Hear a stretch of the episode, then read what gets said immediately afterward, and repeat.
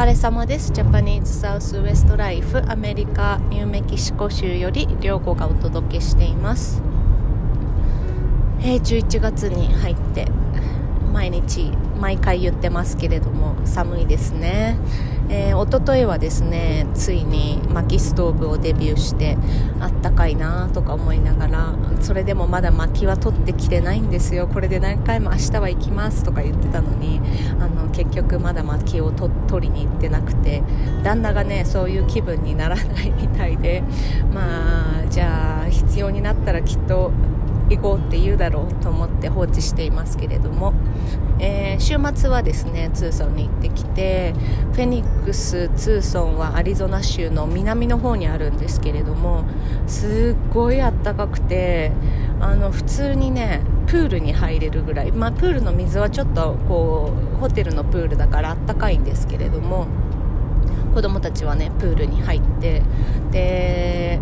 あのその途中にねね なんか変でしたね今ね。途中にあのー、セドナを通過していったんですね。えっ、ー、とギャラップからフランクスタッフという町まで、えー、西に3時間ぐらい行ってそこから南下するとセドナなんですけれどもそこでちょっと旦那が仕事があったのでそれをこう片付けたんですがセドナの街はね紅葉していてすごく綺麗でしたね。あの日本の紅葉はねこう赤がメインじゃないですか、まあ、黄色もあるけれども、まあ、赤がメインだけどアメリカはねあんまり赤に紅葉する木ってなくてまあちょいちょいあるぐらいでもうメインは黄色かなっていう感じで。でももうねこんなニューメキシコの砂漠地帯に住んでると木がないし紅葉する木があんまりないからこう自然の中で大きな木が紅葉している姿っていうのを見るとねやっぱり感動してあ綺麗だなとか思いながらそんな時と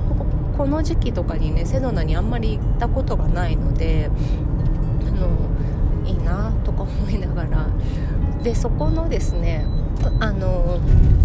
セドナにフラッグスタッフからセドナに行く道っていうのがすごい山道なんですね。で急にその山を下っていくのでこうあのくねくねした山道なんですね。でそこがあのー私が大学の時に栃木県にいたんですけれどもあの日光って有名じゃないですか。皆さん行ったことありますかね？日光東照宮のあの日光ね。でそこのね日光のところにいろは坂っていうすごいくねくねくねくねした道があってそこが紅葉スポットとしても有名なんですね。まあ紅葉スポットはこの時期だけで他の時期はあのこうやんちゃな若者がドリフトっていうんですか？あの あのね車でこうブンブンしながら走ってるっていうのが有名ないろは坂なんですけれども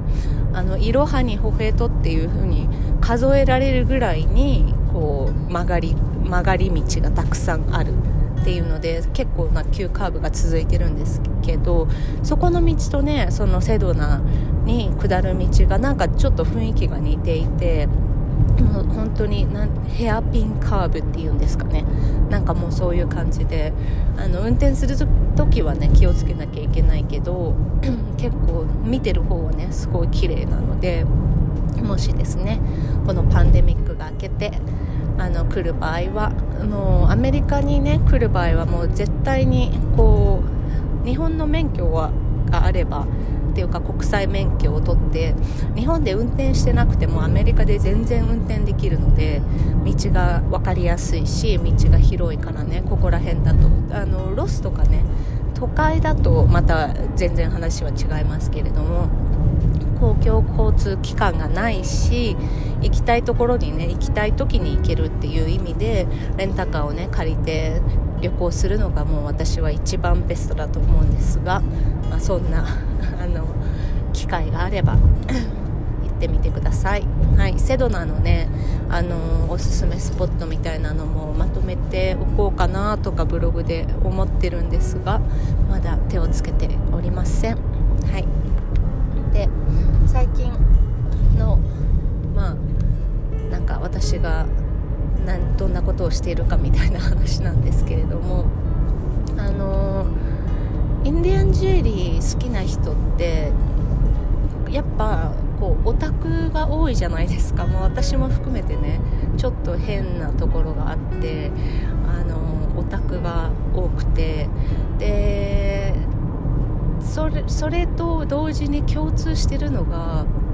そのネイティブアメリカンのなんか生き方みたいなのに共感してる人が多かったりするんですね。あの、こう何て言うのかな。まあ、一言では言えないけれどもその今を生きる的な、まあ、過去にとらわれず今を生きてで未来のためにこう何かを蓄えておくっていう考え方じゃなくて、まあ、今を生きるっていう考え方。であのー、結構いろんなね宗教の考え方が好きだったりするんですけれども、まあ、仏教の本を読んでみたりとかキリスト教はどういう風になってるのかとかそういう風にね知ることは面白いなって思うんですがあのそういうことを、あのー、読む中で、あのー、人間ってすごい脆いものなんだなっていう風に あの感じてる今なんですね、まあ、もちろんそういういろんなねこう人生におけるたくさんのこう山山とか谷とかそういうことを経験してきてこう分かることっていうのもたくさんあると思うんだけどここの地に住んでいるともう本当にすごい信じられないようなこう人生の終わり方とか、あの、なんか信じられないような騙され方とか えっとなんか信じられないようなその変わった人こううんこう例えばこうただお店に来て物を盗みに来る人とかなんか逆にこうただお店に来て物をこうこれももらったからあげるよみたいな人とかこうそういう本当にすごくこう多種多様な人がいてででもその人たちってこう 今日盗みを働いていた人でも明日からは改心するかもしれない。で本当にそういう人もいる。例えばこうお酒漬けだったけれどももう明日からもう酒をやめるって言ってもう人が変わった人とかそういう人も本当にたくさんいて。であのー、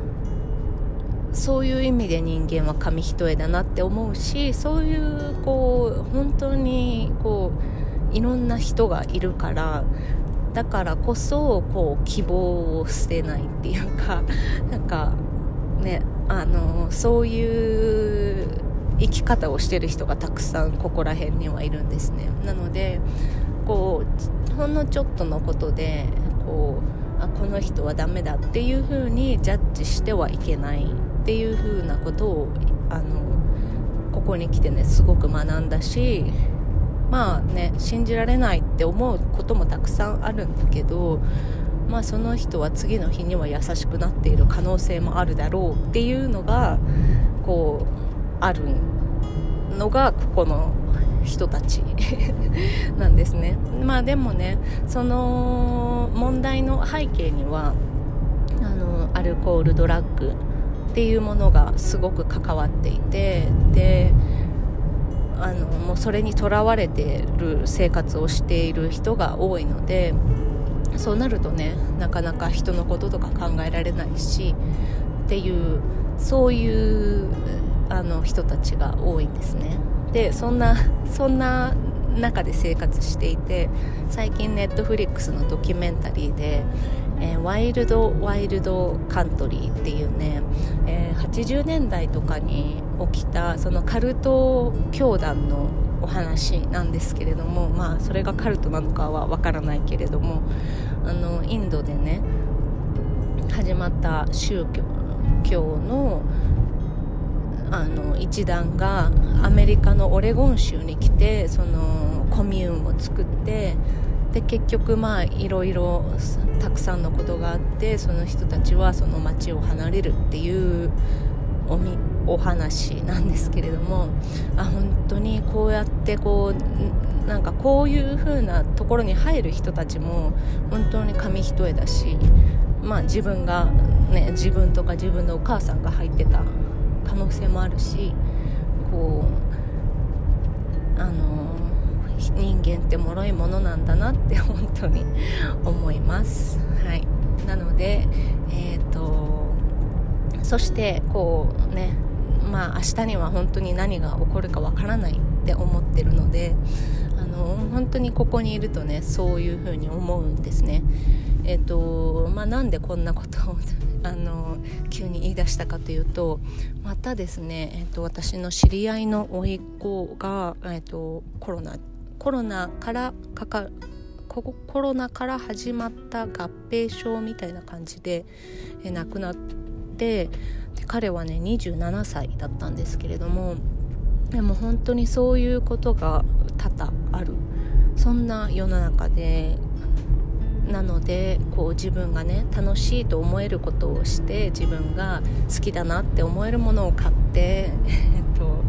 ね、自分が持ちいいなって思うことなって思う生活をしていきたいなって思うそんな最近です。はい、今日はなんか意味のわからない配信ですけれどもそんなことを考えてますっていうのを話してみました。はい、というわけでまた。